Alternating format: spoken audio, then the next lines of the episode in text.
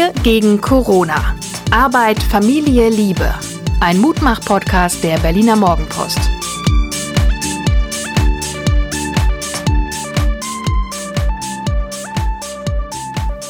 Hallo und herzlich willkommen zu Wir, dem Mutmacher-Podcast der Berliner Morgenpost. Liebe, Arbeit, Leben und Stärken, würde meine bezaubernde Podcast-Partnerin sagen, die mir gegenüber sitzt.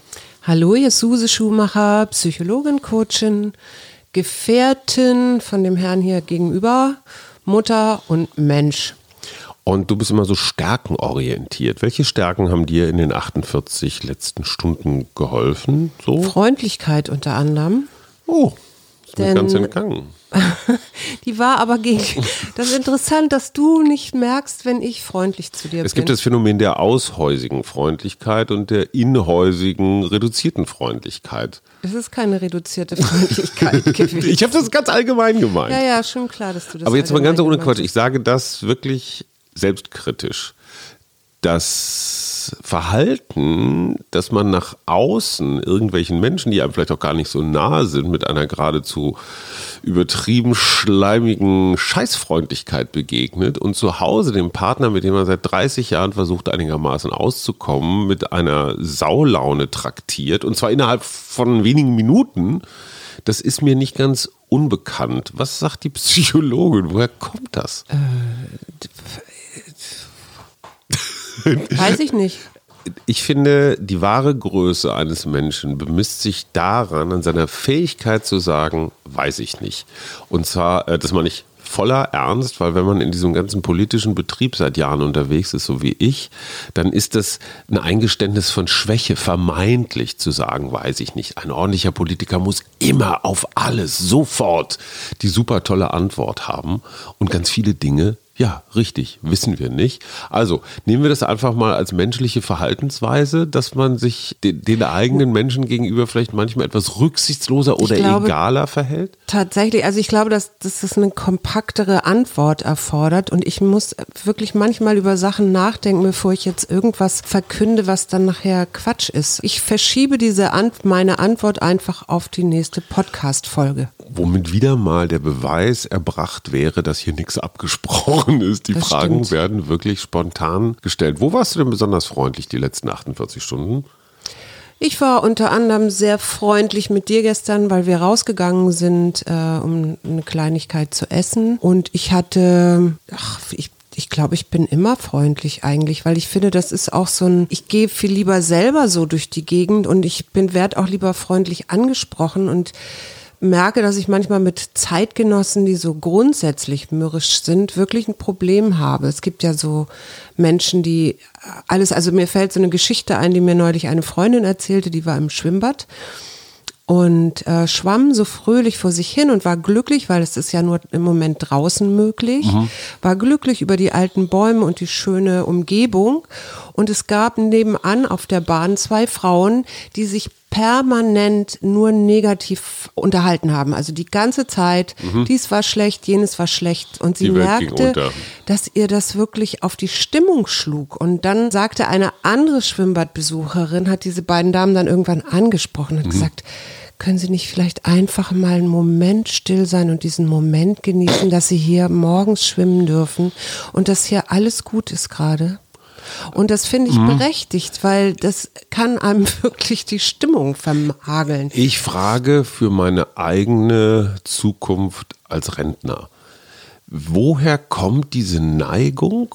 Und ich meine, hey, zwei Damen, die in Berlin morgens im Freibad nebeneinander her schwimmen und sich dabei auch noch unterhalten können, würde ich mal sagen, denen kann es jetzt erstmal nicht ganz schlecht gehen. Nee. Ja, die können sich diesen Schwimmbadeintritt leisten, die, ja, die sind offenbar auch noch so fit, dass sie sich da unterhalten können.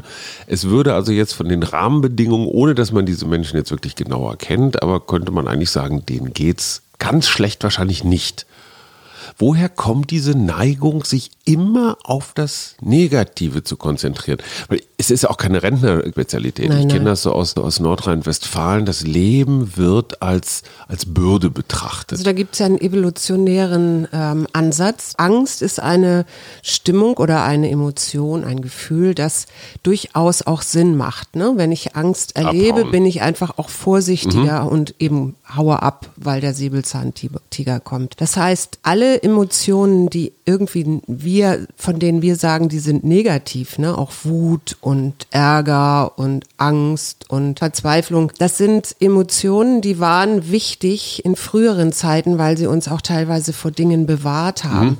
Und wir spüren diese Dinge stärker als positive Emotionen. Logisch, man braucht ja auch, man braucht ja auch mindestens zwei, drei positive Dinge, um sich aus einer negativen Stimmung zu Verstehe ich, verstehe ich alles. Aber diese herauszuholen. Damen, diese Damen sind So. im Schwimmbad eher erstmal sicher. Da lauert kein normal. Säbelzahntiger, kein Virus, kein gar nichts. Und es ist in unserer Kultur durchaus normal, erstens diese negativen Stimmungen stärker wahrzunehmen und dann die auch für Gesetz zu halten und darüber viel zu sprechen. Also viel eher, als dass, wenn jemand sagt, oh, ich bin heute richtig gut drauf, dann äh, kommt auch ganz schnell so ein Gedanke von so einer ja, Leichtigkeit, aber auch so einem Leichtgewicht. Weißt du, was ich meine? also so nur wer richtig kritisch ist, der ist auch ein Genau, wer richtig zynisch, kritisch und sonst wie ist. Ja, und der das- wird gehört in dieser Gesellschaft. Ich kenne das auch ne? aus unserer Stammkneipe, also in die ich seit einiger Zeit nur noch relativ selten gehe, unter anderem auch, auch deswegen, weil wenn sich da so die älteren Herren gerade am Tresen unterhalten, dann geht es erst, wie schlecht der Fußball ist, wie schlecht die Politik ist, wie doof der Trump ist. Und das Wetter ist auch nicht mehr das, was es mal war. Und es passiert genau das, was du von deiner Schwimmbadfreundin erzählst. Du hörst dir das eine Weile an, einfach, es ist wie passiv rauchen. Ja. Ja, du inhalierst etwas, was dich so leicht krank macht. Ja. Und du gehst da raus und hast das Gefühl, hä? Vor einer halben Stunde ging es mir doch noch viel besser. Und das ist jetzt die entscheidende Frage, wie emailliere ich mich, wie resilienziere ich mich gegen sowas? Weil wenn du da in so einem Schwimmbad bist, du kannst ja gar nicht weghören. Nee, Oder beziehungsweise es ist echt eine, eine buddhistische Meditations-Zen-Superleistung, dann die Ohren zu verschließen. Also ich finde tatsächlich sehr richtig, diese Damen vielleicht anzusprechen, wenn das so extrem ist, also wenn es einfach Mhm. so laut ist oder so. Und andererseits, äh, was ich oft auch tue, ist, dass ich mir so vorstelle, ich habe so einen Schutzmantel um mich rum, Mhm. der das gar nicht so durchlässt und fokussiere dann äh, eher auf die Sachen, die schön sind. Also wie zum Beispiel die alten Bäume. Aber kannst du dann stehen weghören? oder So.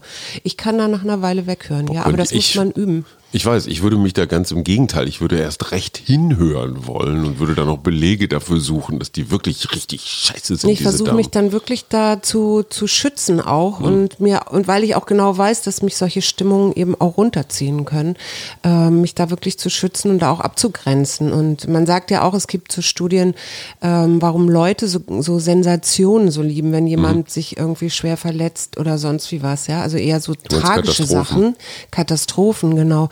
Das heißt ja dann auch gleichzeitig, mir geht's besser. Da du mich sicherlich fragen wolltest, wie meine letzten 48 Stunden waren, ich habe mir schon den ein oder anderen Gedanken gemacht, also was natürlich völlig unnötig ist, aber wir wählen ja in gut einem Jahr und äh, der vermutliche SPD-Kanzlerkandidat Olaf Scholz, im Moment noch Finanzminister, hat so einen Satz gesagt wie, oh, der Wumms wirkt schon. Also dieses Konjunkturpaket mit diesen 3% Mehrwertsteuererlass. Und ich habe den Eindruck, also bei mir wumst irgendwie noch gar nichts. Mein Bedürfnis, jetzt ein neues Auto oder ich weiß nicht was zu kaufen, ein neues Fahrrad, ist relativ gering. Und das führt mich wiederum zu der Geschichte, die du mir vorgelesen hast. Ist die Maskenpflicht im Einzelhandel eigentlich ein Umsatzkiller? Kannst du das nachvollziehen, dass Leute keinen Bock haben, länger in Geschäften zu bleiben, weil sie den ollen Lappen vom Mund Also ich haben? kann verstehen, dass die Maske nervt. Mhm. Kann ich komplett verstehen. Meine Wintermaske, sage ich mal, nervt auch, wenn ich verschwitzt irgendwo in die Bahn springe und dann mit dem Ding da die ganze Zeit sitzen muss. Gleichzeitig schützt sie mich natürlich auch großartig. Und ich kann das ehrlich gesagt nicht ganz so nachvollziehen, weil ich immer denke, na ja, aber die Leute müssen doch einkaufen. Also wo ist da das Problem und wieso sagt der Handel, die Umsätze gehen runter, weil die Leute nicht in den Die Lustkäufe. Also es geht jetzt nicht, es geht ja, jetzt okay. nicht um Milch und Brot und Butter. Es geht jetzt darum, ich flankiere flaniere durch eine Mall und schlüpfe mal hier rein und guck mal da und so. Und Also ich stehe jetzt vor dem Geschäft und da steht jetzt Sale, was ja normalerweise so, ein, so eine magische Anziehungskraft hat. Und normalerweise würde ich vielleicht reingehen und nur mal eben gucken und dann natürlich doch mit einer Tüte rauskommen. In dem Moment, wo ich weiß, äh, die olle Maske, jetzt muss ich die ummachen, wo ist die eigentlich? Habe ich jetzt, habe ich sie verbuddelt und sie riecht auch schon ein bisschen, dann lasse ich den Sale einfach. Und ich glaube, das sind so diese Momente, die unterscheiden, was ist, was ist normaler Konsum und was ist Wumskonsum. Glaubst du, es liegt wirklich an der Maske? Oder liegt es daran, dass die Leute ein bisschen zurückhaltender sind, generell mit Ausgaben? Also wenn ich mich zugrunde lege, dann würde ich da so eine Mischung sehen. Erstens keinen Bock auf Maske. Zweitens, ich habe in den letzten Monaten gelernt, was ich alles nicht brauche. Genau. Drittens, so eine bisschen Vorsichtshaltung. Was wird eigentlich in den nächsten Monaten und Jahren? Es ist vielleicht Mhm. keine gute Idee, jetzt so richtig sinnlos die Kohle rauszuballern. Also so wäre das, glaube ich, bei mir. Und das Genau. ist natürlich für, für eine würde- Konjunktur ist das Gift. Vor allen Dingen, wenn das irgendwelche Artikel sind, die man nicht unbedingt braucht, ja, also die so in den. Eben, und was brauchst du schon? Äh, So. fallen, genau. Und ich, da bin ich auch ganz schnell so bei Nachhaltigkeit, weil ich habe so eine Überschrift gelesen, dass äh, Berlin die Hauptstadt nachhaltiger Mode wird, weil immer mehr Eine Firmen Geschichte, mit die ich seit 20 Jahren ja, lese. natürlich, klar. Mhm. Nachhaltigkeit ist ja im Prinzip erstmal doch ganz wa- was sehr, sehr Gutes. Und äh, mir fällt auf an mir selber, dass ich eher mal inzwischen Second-Hand-Laden aufsuche, als äh, mir irgendwelche neuen aber Kleidung zu kaufen, also was ja keine- auch nachhaltig ist. keine Corona-Geschichte ist, sondern da Nee, waren was- wir vorher schon. Da ne? waren wir Weil vorher schon, aber das zu überlegen, genau wie viel äh, Sachen, das äh, habe ich ja auch gestern jetzt wieder gemerkt oder vorgestern, wann das war, als ich meinen Schrank mal wieder äh, entlüftet habe, Mhm. ähm, dass da so viele Sachen sind, die ich überhaupt nicht brauche. Also ich habe einfach so viel Zeug, Mhm. dass ich gar nicht wüsste, warum sollte ich mir jetzt was Neues kaufen. Und das ist tatsächlich so eine Wahrnehmung, die ich jetzt durch diese äh, C-Zeit nochmal vermehrt ähm, habe. Also dass äh, da eine größere Bewusstheit ist. Das Schöne an diesem Schrank ausmisten finde ich immer mal, ich finde dann immer Dinge, die ich irgendwie gar nicht mehr vermisst habe, aber mich dann doch freue, dass sie noch da sind. Also Genau, letztendlich und ich ist jetzt auch fast, wieder anhabe Ist fast, heute. ist fast wie einkaufen. Man findet im eigenen Schrank überraschende Sachen. Mhm. So, und um die Kanzlerkandidatengeschichte noch zu Ende zu bringen, also Olaf Scholz ist gesetzt, insbesondere dann, wenn dieser Wumms jetzt sich noch irgendwie entfaltet.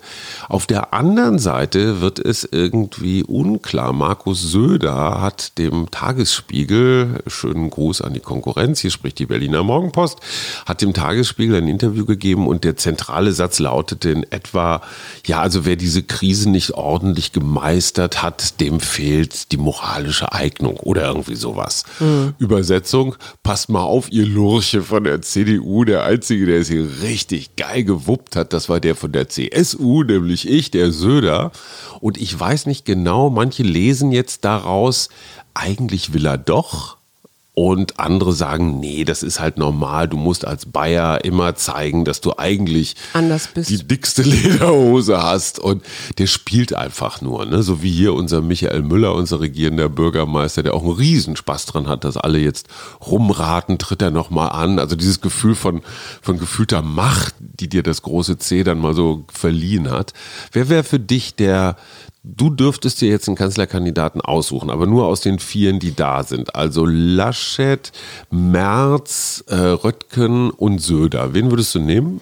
Ich antworte mal anders mit einem Zitat, das ich zufällig fand, was ich aber ganz Du treffend solltest finde. Politikerin werden. Und das ist von Brigitte Föster, aber, aber jetzt fragst du dich, wer das ist. Mhm. Das ist die Firmenchefin, die mit Hightech-Schließanlagen in Baden-Württemberg im Leonberg wohnt. Jeder kennt sie. Und sie sagt, so manche Männer sollten morgens besser eine Östrogentablette zum Kaffee einnehmen. Mhm. Was sage ich dir dazu? Mir fehlt eine Kanzlerkandidatin. Schätzelein, nochmal, die hatten wir ja jetzt nun die letzten Jahre. Außerdem werden die Grünen mit einer antreten, mit Annalena Baerbock. Aber, das ist meine kleine persönliche Meinung, trotzdem, du hast nur diese vier zur Auswahl. Du bist CDU-Mitglied oder meinetwegen CSU-Mitglied und darfst dich für einen dieser vier Kerle entscheiden. Es gibt keine ideale Lösung. Du musst das klassische kleinste Übel wählen.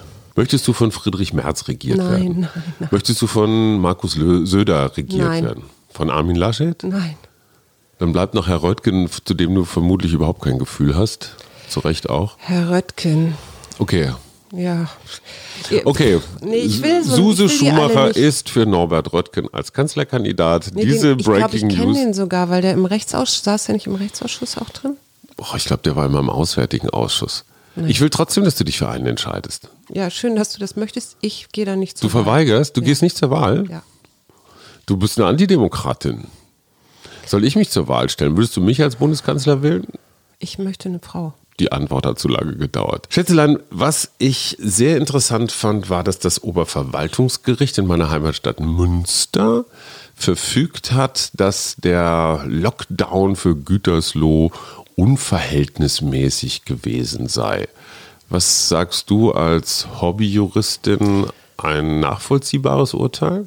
Also ich habe da erstmal ein bisschen geschluckt und dann habe ich mir aber natürlich äh, auch noch mal genauer angeguckt, was da eigentlich besprochen worden ist. Das ist ja ein Lockdown, der nur heute, glaube ich, ähm, überhaupt läuft. Und die haben nachträglich eben gesagt, dass diese, hint diese zweite Verordnung, dass der ganze Kreis da niederlegt, äh, zu, zu hoch gefasst ist, weil die Corona-Infizierten ja alle von Herrn Tönnies kamen, hätte ich fast gesagt. Also Also, aus dem Schlachtbetrieb kommen und eingegrenzt sind, einzugrenzen sind. Und man hat ja Massentests gemacht. Ähm, insofern ist das dann natürlich unverhältnismäßig und insofern verstehe ich die Richter, dass die sagen, Und das vor allen Dingen das Interessante, was ja viele am Anfang der ganzen C-Pandemie gesagt haben, dass hier politische Entscheidungen getroffen werden, die nicht immer gesundheitlich oder von der Vernunft her nachzuvollziehen sind. Ich finde das gut, dass Gerichte das überprüfen. Und natürlich war es eine politische Entscheidung, als, als die, das Tönnies-Geschrei losging, musste natürlich, so viel zum Thema Kanzlerkandidat, der mit im Rennen befindliche Armin Laschet, Ministerpräsident von Nordrhein-Westfalen, natürlich Handlungsstärke beweisen und hat gesagt, ich verhänge den Bann über Gütersloh. Weißt du, so Zeusartig schleuderte er den Blitz.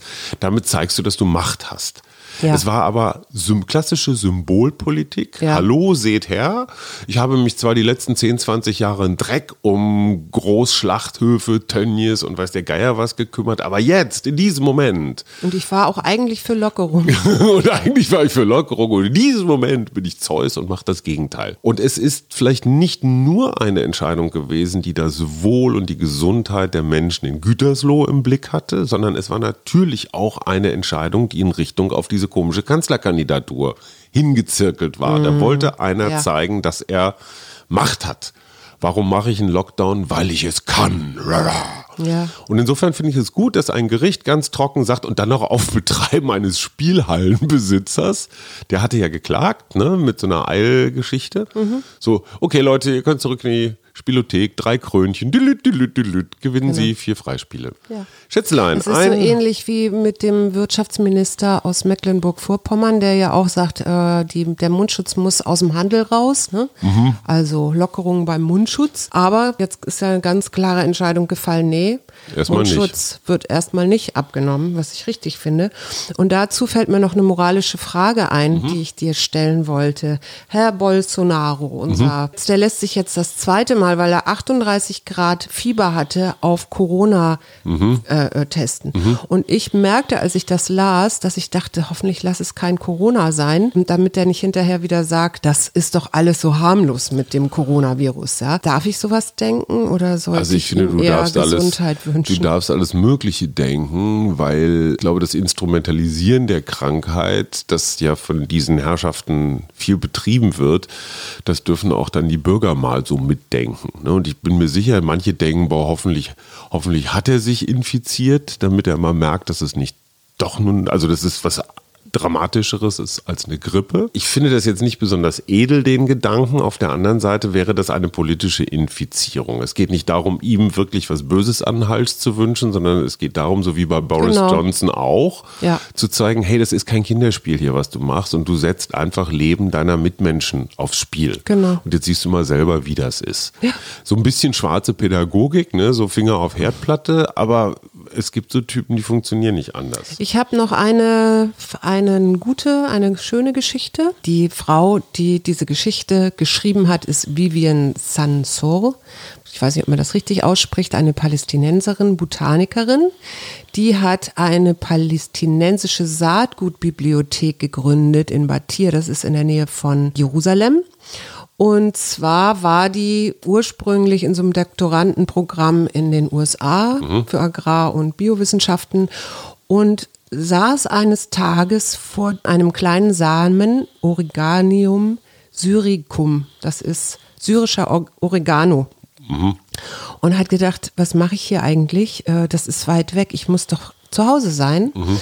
und ist dann, also nach, hat nach der Hälfte ähm, ihres Studiums das dann alles abgebrochen, ist zurück nach Hause gegangen und sammelt dort inzwischen traditionelle Sorten, die Menschen früher, und das sind ja auch Vorfahren der Palästinenser, dort be also bewirtschaftet haben, weil dieses Land ja nicht so ein Wüstenland war, wie es heutzutage teilweise sich ausdrückt, sondern wirklich ein fruchtbares Land war. Ja, und das sammelt, Jordantal, ne? Genau, und sammelt diese alten Samen wieder und vermehrt die dann, so dass es heute wieder weiße Gurke oder hohen dunklen Abu Samra Weizen oder alte Tomatensorten gibt. Oder palästinensischen Oregano. Oder palästinensischen Oregano und äh, stärkt damit eben auch die Bauern, die ja lange Zeit auch dachten, mit Monokulturen sind wir schneller, reicher und stärkt dadurch auch wieder dieses alte Bewusstsein für, wo kommen wir eigentlich her und was machen wir damit. Fand ich schön. Super. Und wir kommen zu Filmen, Schauspielern mit Q. Queen. Hä? Ach, The, ah, The, die Queen. Queen. ah, ich Film. dachte Film, äh, die Band. Ja, es Nein, gibt aber auch Ich habe noch The Christian Quadflieg heißt der, glaube ich, und Quentin Tarantino. Den habe ich natürlich auch. Und ja. die Quiz-Show ist auch noch so ein Film gewesen, den ich nie gesehen habe. Nee, ich auch nicht. Quarks gibt es noch im Fernsehen als äh, Wissenschaftssendung mit MIT. Ja. So richtig viel Kuh fällt uns nicht ein, oder? Nee. Ich freue mich übrigens Quatsch total auf Sonntag, weil da bin ich ja im Sachsenwald. Mhm. Ich gestehe und alle, die uns vielleicht hören und am Sonntag mit dabei sind, ich äh, war da ewig nicht mehr. Ich bin echt gespannt, wie es da aussieht. Ich weiß auch nicht, wie es uns hintreibt, aber mhm. es ist ein wird spannend. Also und es ist, man kann fast sagen, ausverkauft. Ne? Also es sind so. Ja, es ist, also ein, zwei könnten noch mit, aber dann wird es auch langsam unübersichtlich. Anmeldungen über suseschumacher.de. Und ich habe das passende, natürlich das passende Kärtchen gezogen. Es lautet Kreativität. Das heißt, wenn ganz viele Menschen sich in einem Wald verirren, den keiner kennt, braucht diese Frau Kreativität, sie alle wieder rauszuführen. Ich habe ja, wir, wir haben uns ja auf diese Kurzurlaube so ein bisschen verständigt. Ich habe morgen so einen freien Tag und ich habe irgendwie Bock, meiner Kreativität freien Lauf zu lassen. Heute Morgen sah ich in der Morgenpost dieses Sandbild, wo ein, ich glaube, Südkoreaner versucht hat, Picassos Guernica. Wir haben uns gewundert. Tonnenweise Sand darzustellen, wo ich mir dachte, dachte, hm, Vorbild ist. geht so. Dann habe ich bei Christoph Arment im Zeit-Newsletter eine unfassbar tolle Wasserfarbenkünstlerin gesehen. Also nicht Aquarell, mhm. sondern richtig Wasserfarbe. Auch eine Frau, die irgendwann gesagt hat, ich habe jetzt keinen Bock mehr weiter, keine Ahnung, was Unternehmensberaterin oder Anwältin zu sein. Ich möchte jetzt was mit Wasserfarben machen. Mhm. Und ich merke, wie mich das so, so unruhig macht. Und wenn ich nur Was nagel du mit und unruhig? ja, ich will auch mich irgendwie, ich Was will mich zum, machen. ich will mehr ausdrücken als meine Pickel. Ja, du drückst dich ja durch deine ja, ähm, durch, durch Schreiben. Das, ja, aber dieses Schreiben mache ich ja nun auch schon seit 40 Jahren. Das hat so eine gewisse Routine erreicht. Mhm. Also auch, ich will nicht sagen Perfektion, aber eine, eine gewisse Verautomatisierung. Ja. Und der kreative Prozess ist für mich immer der, unsichere. Ich weiß nie, was hinterher rauskommt. Was mhm. ist das Ergebnis? Und das finde ich so spannend. Ja, und genauso ist das jetzt dem Waldtag bei mir auch. Also ich weiß, was ich kann, aber ich bin sehr gespannt, wie das jetzt in einem Wald genau. ist, der mir irgendwie bekannt, aber dann auch wieder unbekannt ist, weil die Bäume einfach, ich weiß nicht, 30 Jahre länger da jetzt schon gewachsen sind und höher sind und größer. Also ich bin Sie sehr, werden, sehr Die Bäume werden sich an dich erinnern, mein Schatz. Die Bäume auf jeden Fall, aber ich, ob ich mich an die Bäume erinnere, ist das Zweite. Na gut, also Kreativität. Das Leben ist ein kreativer Prozess mit unzähligen Möglichkeiten. Geh über vorgefasste Vorstellungen, Gefühle und Überzeugungen hinaus und engagiere dich jetzt auf deine einmalige Weise. Na wunderbar. Also, Rest der Woche steht unter dem Motto Fallen lassen ins Unbekannte. Und was ist unser Monothema fürs Wochenende? Lassen wir das wieder offen oder überraschen Letztes wir? Mal habe ich mir eins ausgesucht, diesmal bist du dran. Okay, ich sag mal Hoffnung Hoffnung. und ähm, tschüss. Also Monothema Hoffnung, was immer dabei rauskommt. Wir freuen uns bis zum Wochenende. Tschüss. Tschüss.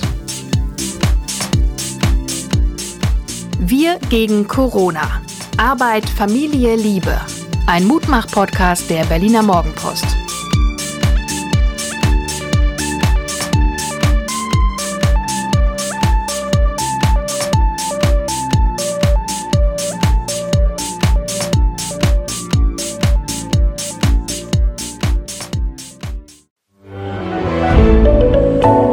Podcast von Funke.